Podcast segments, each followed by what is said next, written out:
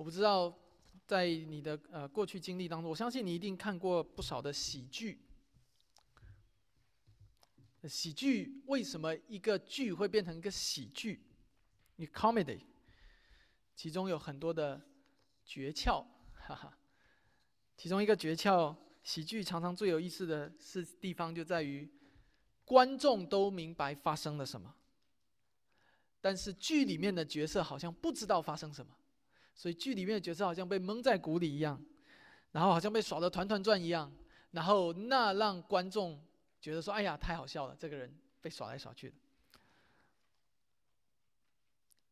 在今天我们要一起看的这段经文中，也有类似的一个画面，让我们觉得上帝和我们开了一呃，和上帝和一些人，和这些的要要逼迫基督徒的人们，开了一个玩笑，不大不小的玩笑，来让他们看见他们的傲慢和他们的无能。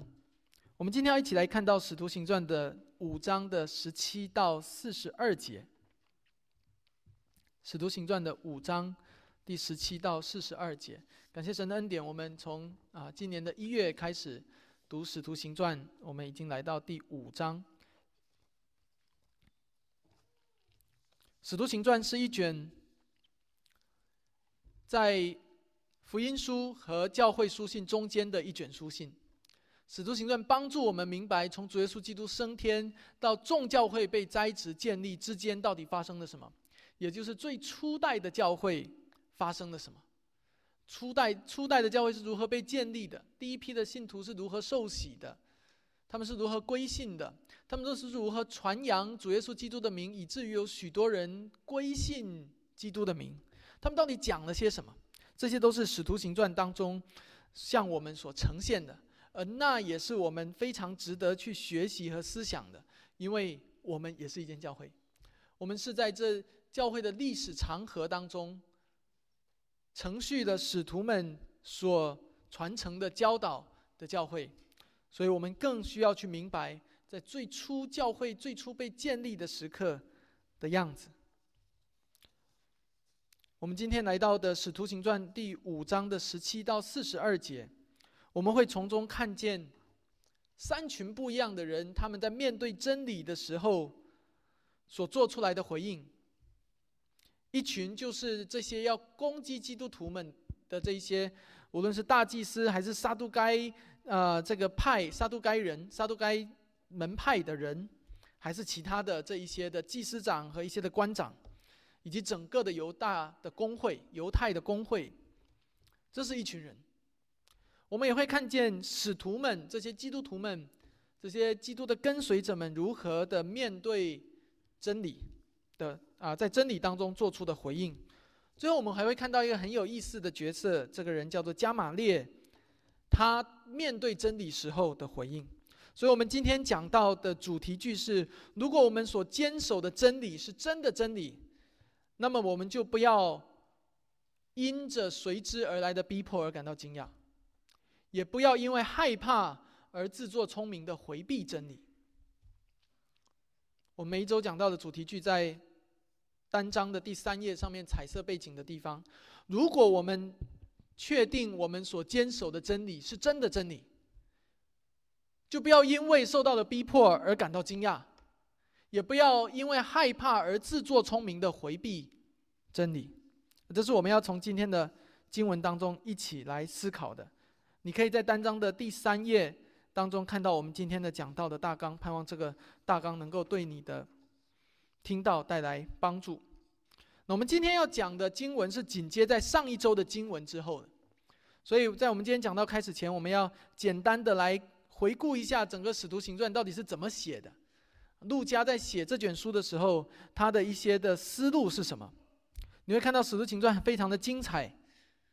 所以每一周就好像在看电视剧一样，哈哈，啊，这个这个剧情都是联系在一起的。今天的剧情跟昨天的有关系，昨天的呃，今天的剧情跟上一周天的有关系，上周天的剧情跟上上周天的有关系。所以在进入到今天的这一个啊剧情之前，我们要先看之前的剧情，简单的来看到底发生了什么。简单来说，从《使徒行传》的第一章最初的十二个使徒，后来传开。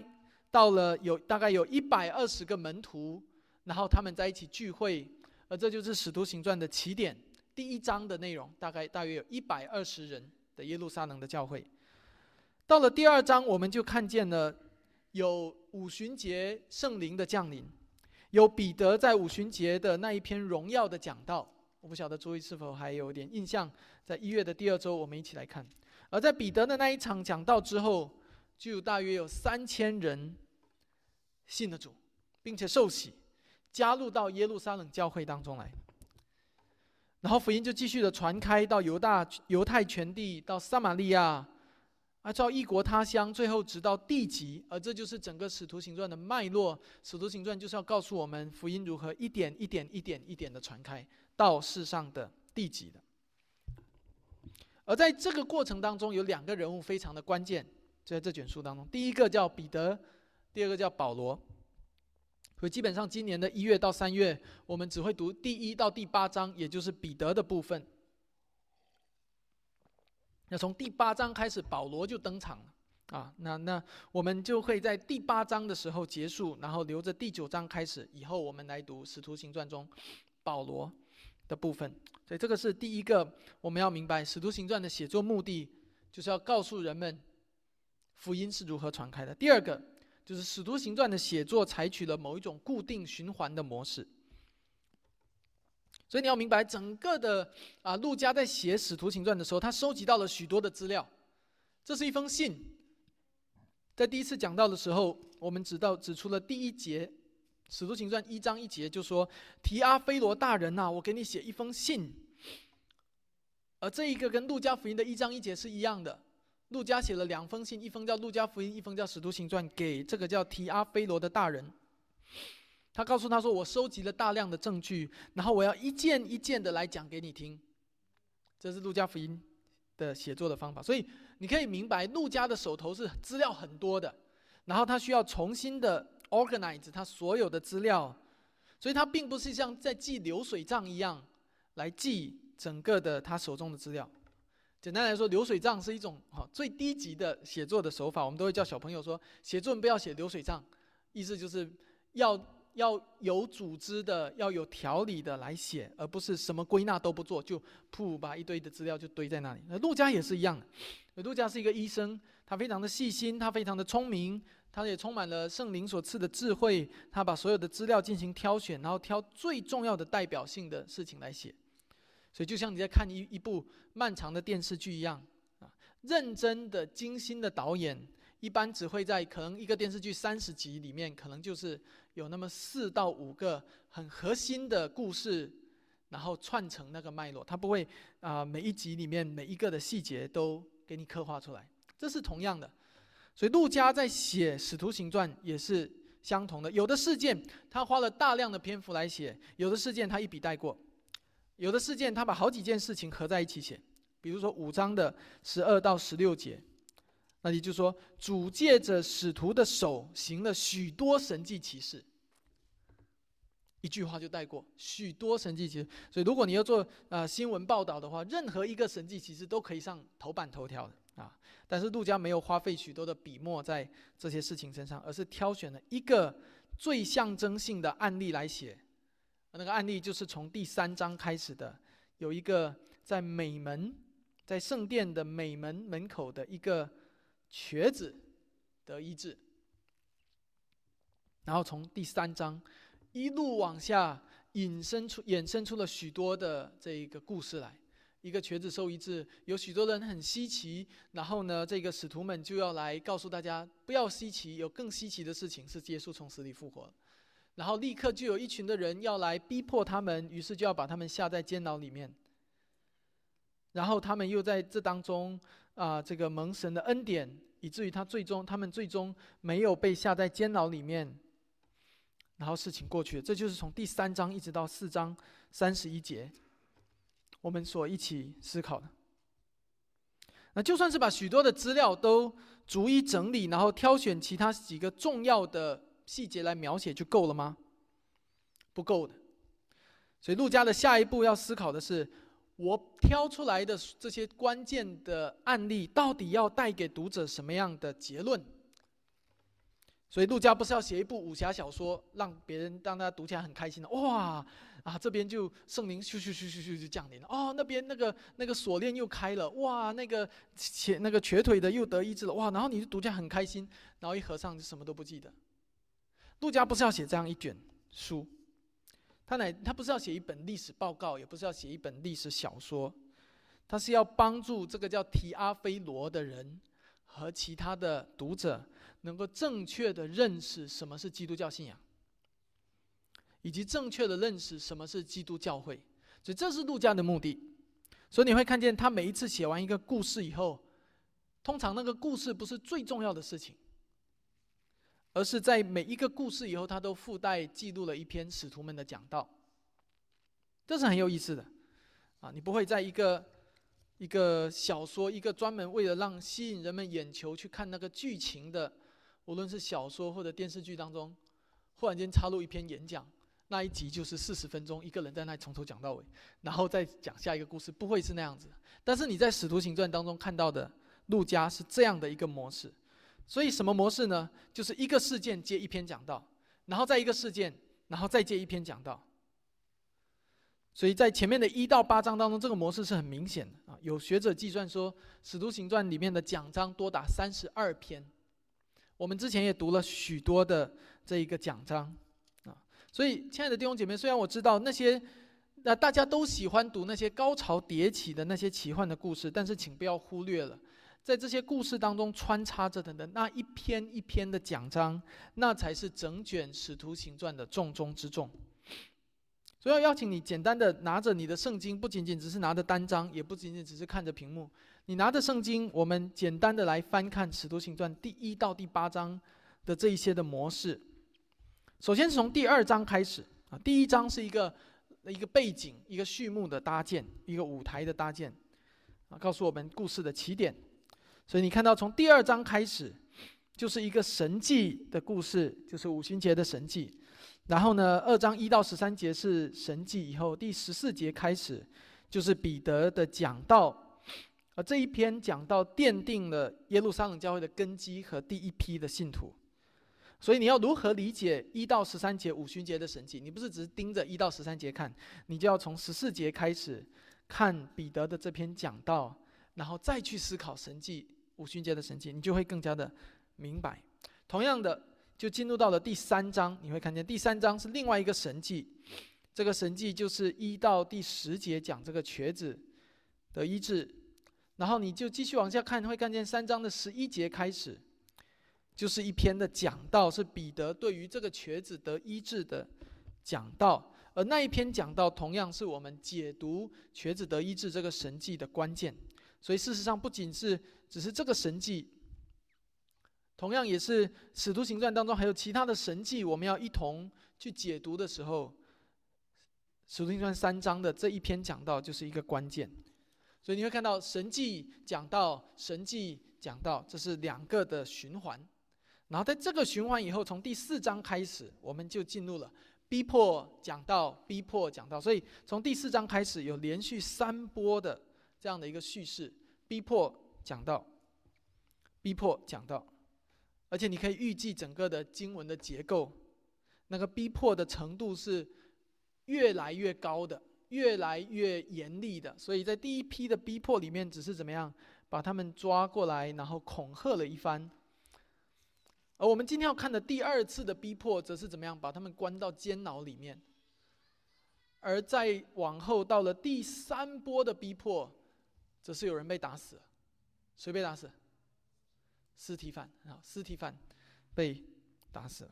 所以这就是整个的从第四章，从上一周开始，我们要一直往下看到第八章的一个模式：逼迫讲到，逼迫讲到，逼迫讲到，一波高过一波，一波恐怖过一波，一直到第八章的第一节。你若翻到第八章的第一节，从这日起，耶路撒冷的教会大遭逼迫。而这就是整个《使徒行传》的一到八章的一个记载，所以现在在你的头上，我相信已经很清晰了，啊，很好理解。第一章大背景，然后神迹讲到神迹讲到，然后逼迫讲到逼迫讲到逼迫讲到，好了。一到八章就解决了，然后再往后是保罗的故事。好，我我们一起看完了《使徒行传》的这一个叙事的特点和结构，我们就要来跳入到今天的经文当中。请大家翻到《使徒行传》的五章，和我一起来看到五到第十七节。五，呃，五章的十七，对不起，十七到二十六节，十七到二十六节，《使徒行传》五章十七到二十六节。大祭司和他的一切同仁，就是撒杜该教门的人，他们都起来，满心记恨，就下手拿住使徒，把他们收在外间。但主的使者夜间开了监门，领他们出来。按理来说，这是一个很奇妙的事情，但是路加没有更具体的描述。OK，说主的使者把他们领出来，说：“你们去站在店里，把这生命的道讲给百姓听。”于是使徒听了这话，天将亮的时候，就进店里去教训人。大祭司和他的同人来了，叫其公会的人，以色列族的长众长老，就差人到监里去，要把使徒提出来。但差役到了，不见他们在监里，就回来禀报说：我们看见监牢关得极其妥当，看守的人也在门外。但是直到开了门，发现里面一个人都不见。守殿官和祭司长听见这话，心里犯难，不知道这事将来会如何。这时候又有另外一个人来禀报说：“你们收在监里的人，现在站在店里教训百姓。”于是守殿官和差役去带使徒来，并没有用强暴的方式，因为怕百姓用石头打他们。我们看到，从十七节开始，这第二轮的逼迫开始。就当使徒们在教会当中放胆传讲耶稣基督的从死里复活的福音的时候，这时候来了一群人。这群人是我们的老熟人呐，在主耶稣到来之前，他们就是犹太人民间的很重要的宗教团体。他们是有权有势、有头有脸的人物，他们是比法利赛人更高一级的人物。他们是撒都该人，法利赛人是犹太人团体中的老师，而撒都该人是犹太人团体中的贵族，是跟皇家联系在一起的一群人。他们叫撒都该门派的人。不仅如此，经文还提及到他们当中还有一个特别的人，叫大祭司。大祭司也是撒杜该这一个门派当中的其中一个重要的成员。他们已经在前面的四章一节已经出现过一次了，也就是他们是第一波这个逼迫的主谋。如今他们来到了第二波的逼迫。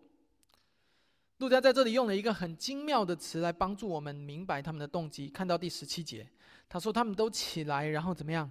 满心什么？记恨。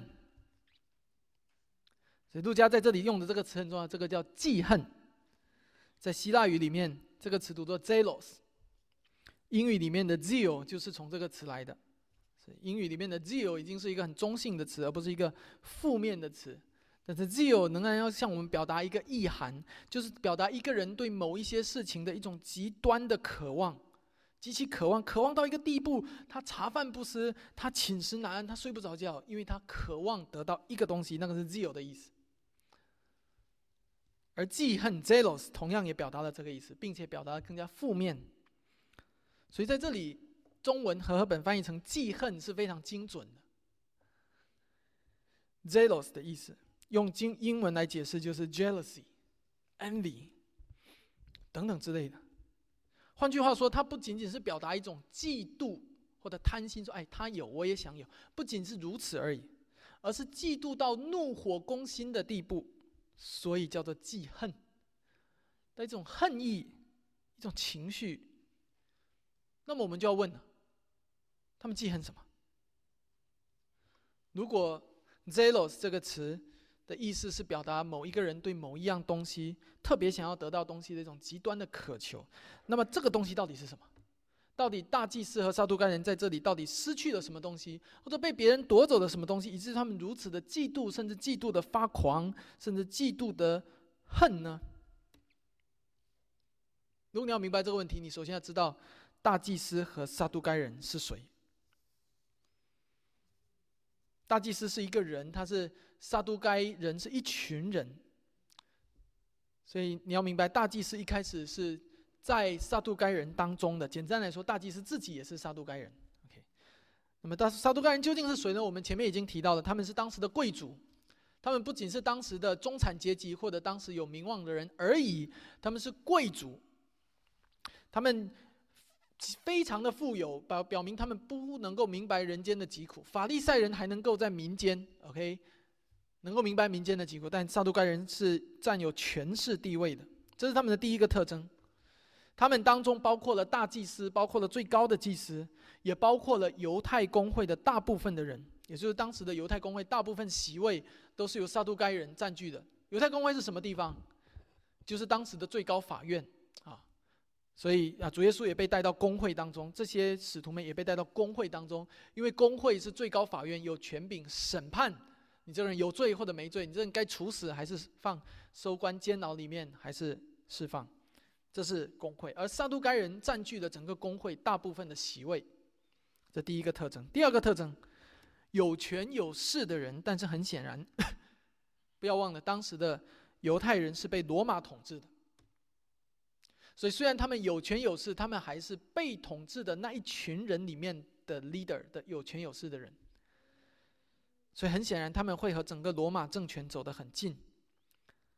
他们免不了要受到一些物质的诱惑和试探。简单来说，如果当有一天罗马政府发现这些撒都该人不能够再帮助他们控制和奴役犹太人的时候，这些撒都人就会被废掉。表明你们没有用了，你们叫百姓做事情，百姓也不听你们。所以这些撒都该人要不断的向罗马的官员表达一种的能力，说：你看我在群众当中，我叫他们做什么，他们就会做什么。所以你们罗马帝国的人不要把我们赶掉，不要把我们废掉，我们在你你们面前是有用的。所以你会看见撒都该人，他们免不了会应受许多这样的诱惑和试探，为了保住他们的头衔、地位和生活质量，他们就需要向罗马帝国的政府低头，和他们谈和，就是和他们谈判，来讨他们的喜欢。而这样一来，他们在民间的关系就很难搞好。你可以明白吗？因为在百姓的眼中，你是谁？你是替罗马政府卖命来管我们的。虽然你也是犹太人中的一个，但是你是。背叛我们，你是你是他们的帮凶，而这就是当时的撒都盖人，所以他们控制的整个宗教体系，他们控制的司法体系，他们有权柄审判人，他们代替罗马帝国来审判人，而这样一来，他们的安全感、他们的身份、他们的地位，就完全建立在他们是撒都该人的这个身份和权利和名声之上。所以，这样的人会非常害怕在民间出现另外一个领袖。这样的人会非常害怕百姓都一窝蜂的去听别人的话，而不来拥护他们。这样的人非常害怕，突然有一天自己出门没有一呼百应了，没有众人簇拥了。到了那一天到来，他可能会在罗马政府眼中失去可以利用的价值。所以我现在在问你：他们记恨什么？他们记恨此刻圣徒里的彼得和约翰抢走了他们本来应该有的风头，right？名声、影响力、领导力，还有许他许多东西。他们记恨现在民众都跑去听使徒们的话了，因为他们行神迹，因为他们教导基督复活的真理，而这些东西盖过了撒都该人的风头，抢了他们的风头。这很有可能会导致他们失去权威，而这就是他们迫害使徒的动机所在，因为他们记恨。亲爱的弟兄姐妹，你从他们身上看见了什么？你又学到了什么？当一个人不把他的安全感建立在基督福音里面的时候，你会看见他的人生充满了惶恐与不安，在得到权力和名声的时候洋洋得意。但是也会在失去权力和名声的时候恼羞成怒，因为他们的他他把他自己的价值建立在别人看待他的眼光上，而这正是他问题的所在。这个世界是善变的，人是善变的，所以如果你想要从这个善变的世界当中寻找到一个坚固的、可靠的、永不改变的依靠，寻找到安全感和满足，你一定会失望的，因为这个世界是善变的。你想在善变当中找不变是不可能的。今天你可能不是大祭司，你可能也不是撒都该人，那当然你不是了。今天可能你也没有拥有什么样的权利或者权威或者名声。今天可能你也不是一群人当中的首领，但是我仍然要问你相同的问题，就是你把你的身份和价值建立在什么之上？在别人的眼光中吗？还是在福音之上？我们等一下读到第二段经文的时候，你会看见清晰的对比。大祭司和撒都该人是靠世人的眼光和尊重而活的，而使徒们却是信靠上帝而活。我们接下来要看到这个，就是这个幽默的场景。很显然，路加很享受这个喜剧，所以他把重点全部描放在描述那些长官的反应身上，而不是放在描述这个神迹的过程。使徒行传的十二章那里有另外一个相似的故事。就是保罗和希拉在监狱里面，那在那一个故事当中，路加就非常详细的描述神迹的细节。不过在这里面，很显然路加更专注在观察那些被蒙在鼓里的祭司和撒都该人的反应。所以大祭司和他的随从就非常生气，就把彼得、约翰放在关在监牢里面，然后上帝行神迹。这个神迹如何行的，我们不知道。但是再一次复习，上帝赐下神迹是为了什么？通常是为了他名的荣耀，在单章当中，再一次帮助大家复习。所以很清楚的，这里同样也是如此。当彼得和约翰得拯救之后，主的使者告诉他们说：“赶快跑，赶快去躲起来。”是这样子吗？不是的。那主的使者告诉他们什么？你们去站在店里，站在众人聚集的地方，站在那里做什么？把生命的道讲给他们听。所以神迹，主的使者拯救他们是为了什么？只是为了保他们的命吗？如果是为了保他们的命，就不会叫他们再次再去众人面前。你看见了吗？所以重点不是为了保他们的命，重点是为了上帝名的荣耀，为了他国度的目的，为了使人的灵魂得拯救，为了使那生命的道能够再一次被传讲。而接下来这一幕就很幽默了。大祭司和他的同伙第二天来了，他们当然不会直接去店里，因为他们以为人关在牢里，要去牢里看，所以他们直接去牢里准备找人，然后审判他们。结果当他们到了监牢，发现人没有在监牢，但是监牢关的很好，也没有打斗，也没有撬锁，但是不知道为什么人就是不见了。然后这个时候又有另外一个差役远远的跑来，哇，这个幕这一幕实在太有趣了。所以另外一个差役远远的跑来，然后就说：“报告大人啊，你们关在监牢里的人，他们现在在圣殿里面，在那里教训百姓。”这实在是很讽刺的一幕。这使得这些大祭司和撒都干人和其他官兵，那么完全颜面扫地。他们本来只是记恨而已。你可以想象，他们现在快发狂了。他们本来记恨的是依靠武力，希望的是依靠武力，用铁链、用权力、用军队、用人多、用牢固的铁门、用看守的兵丁、用举国的司法体系和整个帝国的制度。你可以想，他依靠的是这些，但是最后所有的这一切全部都徒劳无功。更让他们感到丢脸的是，这两个人逃跑也就算了。啊，那那越狱也就算了，他就就逃跑掉，就消失就好了嘛。他们消失了以后，我们还可以告诉大家说，哦，这两个人是畏罪潜逃，对不对？啊，或者说这两个人就怎么样，这个有同伙接应或者什么的，没有，这两个人又跑去店里面，而且是完好无损的在店里面。现在要怎么办？再抓一次？很显然没有意义了。他都这样出来了，你再抓一次，那他就再出来嘛。现在要怎么办？所以不但如此，这些当权者发现，再抓一次是没有意义的，而且这些使徒已经得了民心，百姓们都喜欢他们，也都敬重他们。我们来看第二段的经文，从二十七到三十二节。二二十七到三十二节，带到了便叫使徒在公会前，大祭司问他们说：“我们不是严严的禁止你们不可奉证明教训人吗？你们倒把你们的道理充满了耶路撒冷，想要叫这人的血归到我们身上。”彼得和众使徒回答说：“顺服上帝，不顺从人，是应当的。你们挂在木头上杀害的耶稣，我们祖宗的上帝已经叫他复活。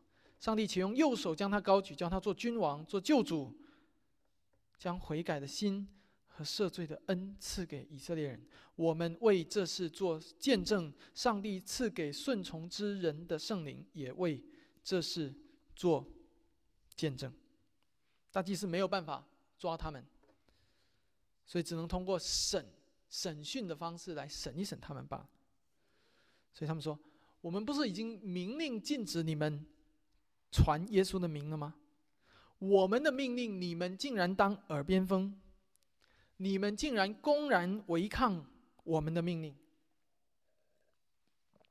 你们竟然公然的煽动群众，说是我们杀了耶稣。你们想干嘛？你们难道不知道这里是犹太公会吗？你们难道不知道这是犹太人的法庭吗？你们难道不知道我们是有权利的人吗？你们难道不知道我们有权利给你们判刑，甚至把你们处死？我们都有权利。你们难道不知道吗？说白了，这就是大祭司和撒都该人的意思。你会看见，到了这个时候，他们可怜的地方就在于，他们仍然死死的抱住他们地上的权利不放。为什么？因为那是他们赖以生存的基础。没有这个权利，就没有了大祭司的身份。没有了这个权利，就没有撒都盖人身份，他们就什么都不是了，他们就是没用的人，他们就是罗马政府眼中的小民，所以在世人眼中，身份和头衔有时候像一件衣服一样，他必须紧紧的穿在身上，否则他就觉得他失去了活着的价值和意义。今天对于你我你我来说，身份和头衔是否也是如此的重要呢？今天你依靠什么而活着？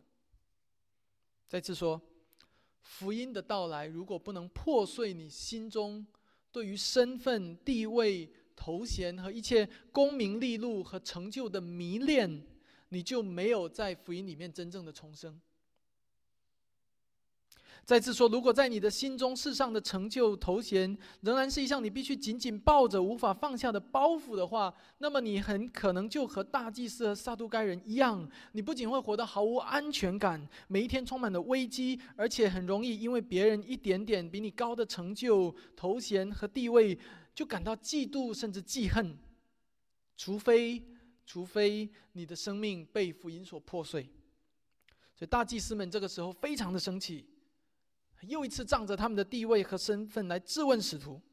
接下来，彼得和众使徒发出一句重要的回答。这句回答就是：顺服上帝、顺从上帝，不顺从人是应当的。顺从上帝，不顺从人是应当的。弟兄姐妹，我们看见两个截然不同的人生观，截然不同的。世界观和价值观在这里碰撞。使徒的回答比之前还坚定。还记得第四章他们第一次的时候是怎么说吗？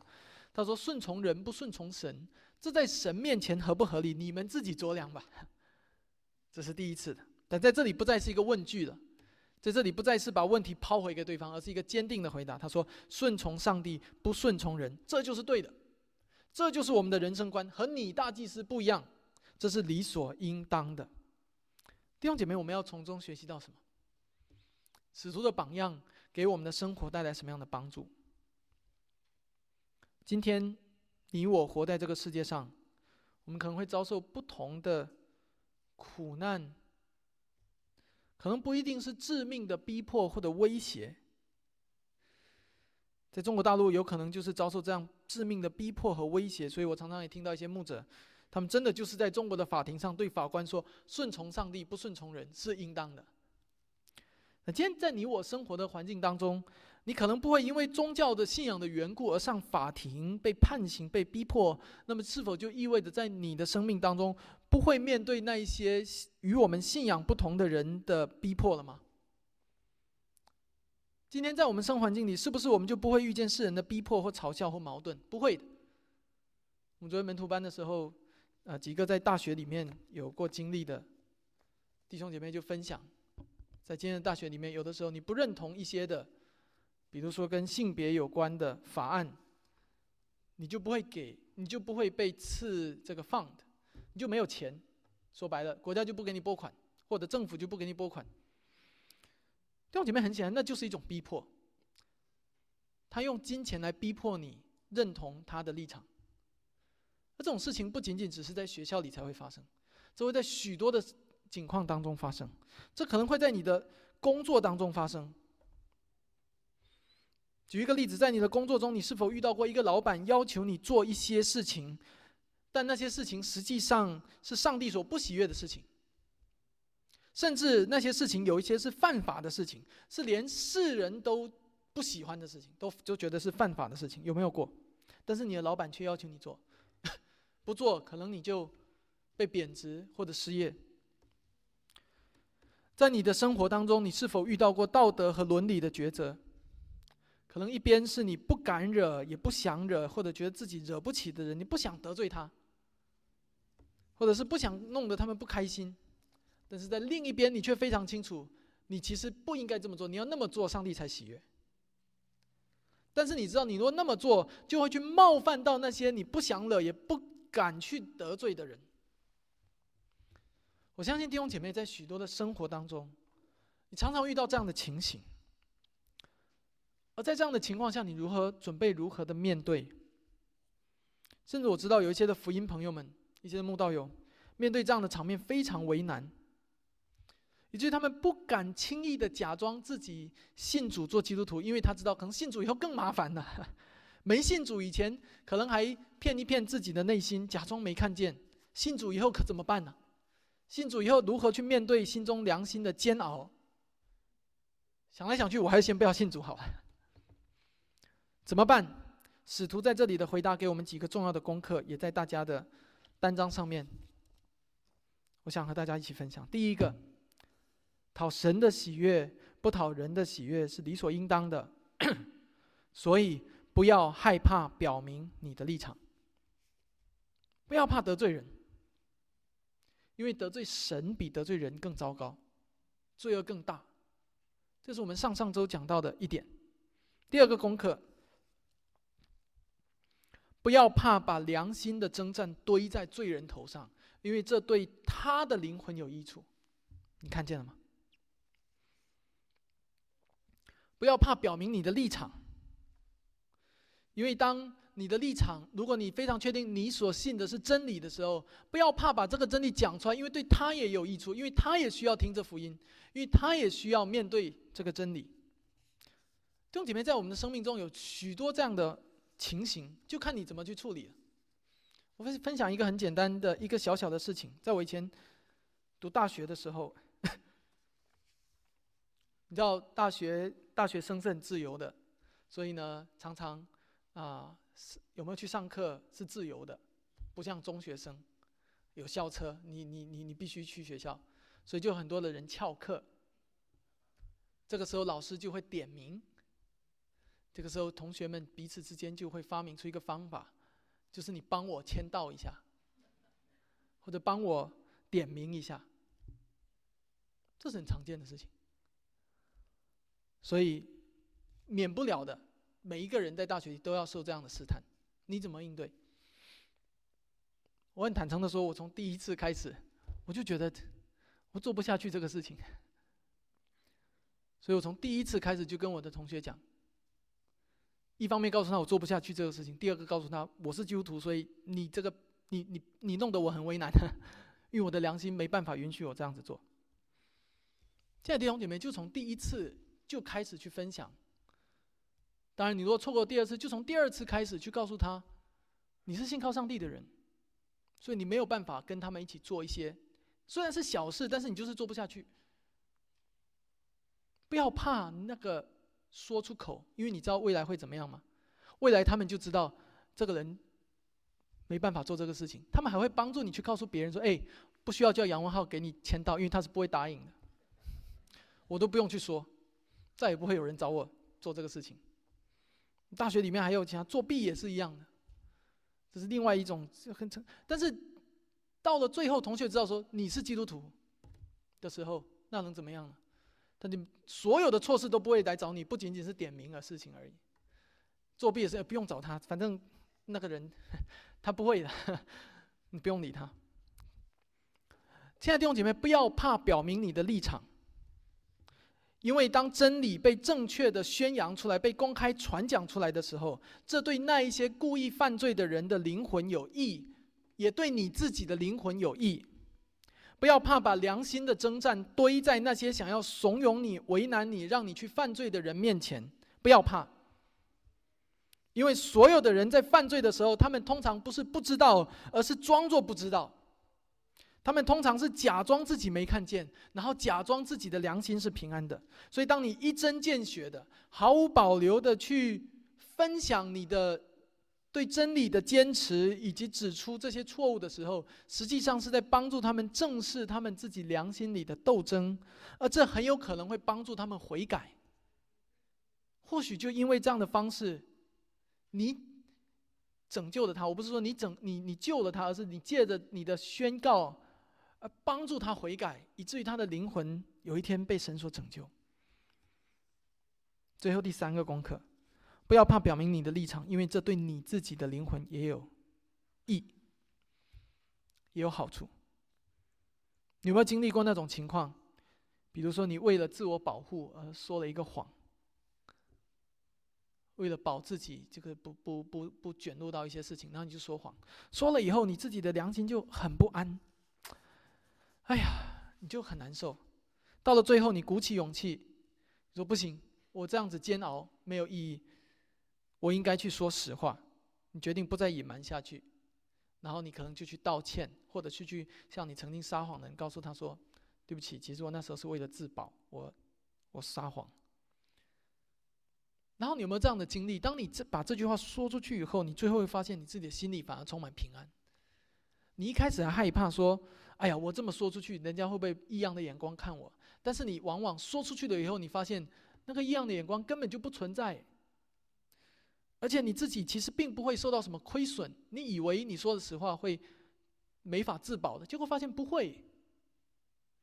所以第三个功课要告诉我们：如果你确定你站在真理的一方，就不要怕表明你心中的真理，因为那会更加帮助你更坚固的站在真理之上，站在不败之地上。因为真理是永不改变的。不仅如此，这也会帮助你封死各样的退路，让你没有机会再摇摆。比如刚才的那个例子，当你从第一天开始，你告诉别人你是个基督徒，你不会做这些事情的时候，那也封死了你自己的退路，你知道吗？以至于你不会左右的摇摆，因为你已经做出了真理的宣告。很多时候，当你不愿意公开宣告真理的立场的时候，不愿意公开宣告你的信仰的时候，是因为你还想要找找看有没有机会给自己留一些退路，留一些可能性，让自己可以既不得罪人又不得罪神。但是往往那就是你跌倒的开始，所以不要害怕表明你心中关于真理的立场，因为那会敦促你更加的为真理而活，弃绝谎言与罪恶，那对你的灵魂有益。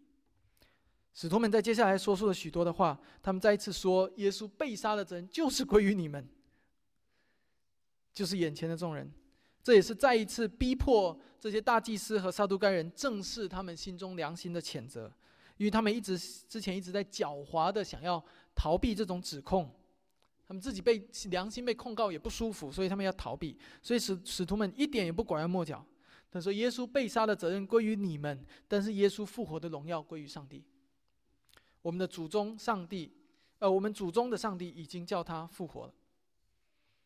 他来要将悔改和赦罪的恩赐给我们。我们要看到第三段的经文，也就是三十三到四十二，这是最后一段的经文，也是很有意思的。另外一个角色叫加玛列。工会的人三十三节开始，工会的人听见就极其恼怒，想要杀他们。但是有一个法利赛人名叫加玛列，是众百姓所敬重的教法师，在工会里中站起来。吩咐人把使徒们暂且带到外面去，就对众人说：“以色列人呐，论到这些人，你们应当小心怎样办理。从前有一个叫杜达的人起来，啊，自夸为大，附他服从他的人有四百。他被杀以后，跟随他的都散了，归于无有。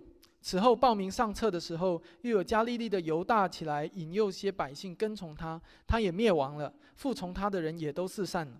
现在我劝你们不要管这些人，任凭他们吧。他们所谋的、所行的，如果是出于人，就要败坏；如果是出于上帝，你们就不能败坏。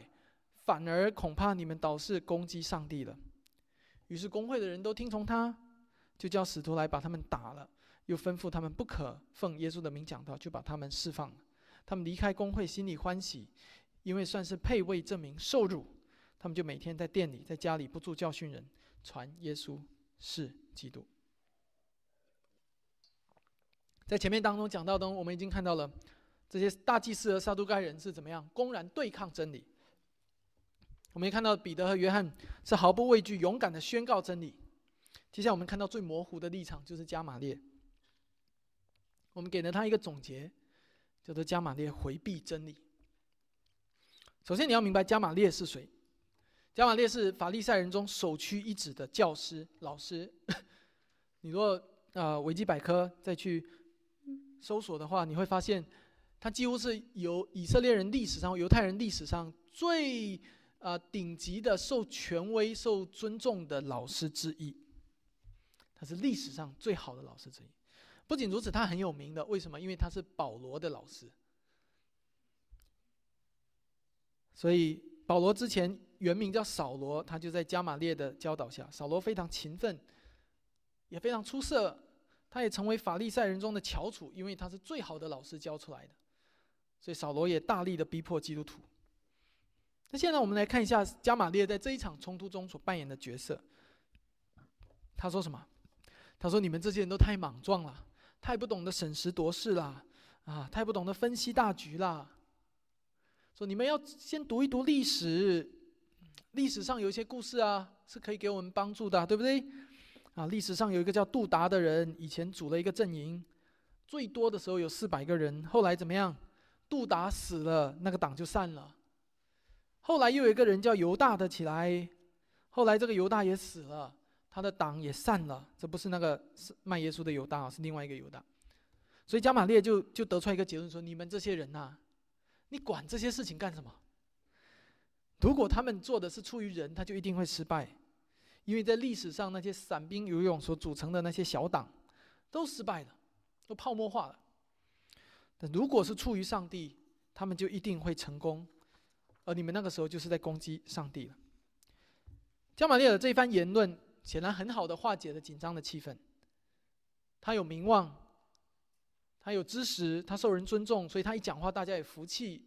所以撒都该人和和大祭司想想啊，也有道理，就把他们放了。弟兄姐妹，现在我们回到一个读者的角度，请问我们要如何评价加玛列？有人可能会说，这个加玛列有点意思，啊，有点东西。他的这一番话让。约瑟要让彼得和约翰减少了牢狱之灾，本来是要被关的，最后只是被打几下，没有被限制自由，所以说不准加玛列会不会是当时基督教会的地下同盟啊？你们看过在电视剧里面常常有那种地下秘密的同志啊？然后加玛列会不会看起来就是这样？一个在潜伏在犹太人阵营里面，一个被策反的信徒。然后为着教会的缘故，隐藏在敌人阵营，紧要紧要的时候，紧急的时候跳出来为基督徒讲讲话，来让解救救一下基督徒。我想，当我们一开始在读这段经文的时候，我我们或多或少都会有这种感觉。但是我要告诉你，事情并不是这样。简单来说，加玛列这个时候并不是因为太疼惜彼得和约翰，舍不得他们被抓，你看见了吗？他不是心疼他们才为他们解围。相反的，加玛列的出发点是什么？是他们他太看不起彼得和约翰。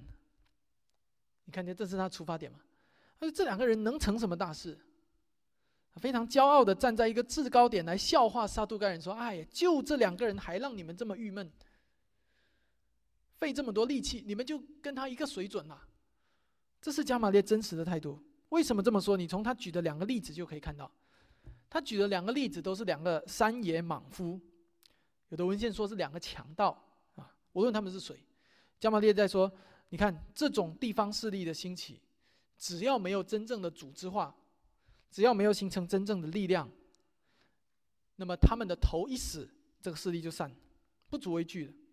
好，现在我问你，加玛利用这两个例子在比喻谁？很简单，在比喻耶稣。他是在说，你看耶稣不也死了吗？就算耶稣复活，耶稣现在不也升天了吗？他们当中有头吗？他们当中没有头，你还担心他们不会泡沫化吗？你可以明白加玛列的意思吗？所以他说：“你们在担心什么？你们的这种政治的判断力能不能高一点？”或许还有人会说：“但是加玛列这时候提到了上帝呀，他的话好像隐藏着他对上帝的敬畏啊。”是的，加玛列当然对上帝是存在的敬畏，因为他是法利赛人，他是犹太人，你可以明白，他从小就是被教导要敬畏上帝的，但是要反对耶稣的，这是他的立场。所以两个证据：第一个，如果加玛列真的认识耶稣是谁，他就不会把耶稣和杜达和犹大做对比；如果他真的认识耶稣，第二个证据，如果他真的爱耶稣，只不过他身不由己，所以要混在。呃，这个法利赛人中，实地实际上是要暗地里保护基督徒的话，那他就不会教出保罗这样的学生来，这是另外一个证据。他就不会教出一个这个这个疯狂逼迫教会的保罗来。而且你也看到保罗在之后他的信主以后，如果加玛列，如果保罗最后啊保护教会是因为加玛列以前是地下同志的话。你也可以想象，保罗在他之后的书信里面会说：“曾经我的老师其实是个地下基督徒，所以你们要保护他，你们要知道，那众教会你们不要把他害了。”但是你会你会看到，保罗从来没有提过加玛列，也没有提过加玛列是地下基督徒，或者教导他说：“其实我们是要地下保护 基督的教会。”所以现在问题来了，我们要从加玛列的行为当中学到什么？弟兄姐妹，在这里有一个很重要的应用。你会看见加玛列在面对彼得、约翰所传的到底是不是真理的时候，他的态度不是拒绝，也不是接受，而是回避，而是回避。虽然今天的讲道接近尾声，但是我要特别对现场还没有相信耶稣基督的朋友说：这往往就是世人、世上的人面对真理时候最真实的态度，也最常见的态度。你走你的，我过我的。当你给人传福音的时候，他一般不会直接攻击你，但他会告诉你：“你走你的，我过我的。我不想去攻击你或者反对你，因为一不小心，万一你信的是真的，那我不是完蛋了吗？我才不干这种傻事。但是我要聪明一点，所以我不干那种傻事。如果上帝，如果你真的存在，你真的降临，你也不要怪我哦。我以前可没有攻击过你的信徒，我也没反对过你。”虽然我没有敬敬拜过你，但是请你不要惩罚我。亲爱的朋友，如果你还没有接受主耶稣基督，还没有信主的话，那么我前面说的是你心中真实的想法吗？如果是的话，我要告诉你，那只是你自以为的，就如同那只是加玛列自己以为的那样。因为最大的罪就是不信，没有什么比这个罪更大。因为不敬拜上帝本身，在上帝的眼中就是罪。没有所谓的抵挡真理才罪加一等，回避真理就罪不至死这种说法。圣经启示给我们看见，在上帝的审判中只有两条路：一条是信靠神耶稣基督，敬畏神，信靠耶稣基督，通向永生；一条是不敬畏神，不信靠耶稣基督，通向永死。此外，没有第三条路。是在今天讲到的结尾，我盼望指出这个功课重要的功课，就是小心的保持中立，可能会让你在世上占有一席之地，却不能带你进入永恒。我再说一次，小心的保持中立，可能会让你在这世上占有一席之地，却不能带领你进入永恒。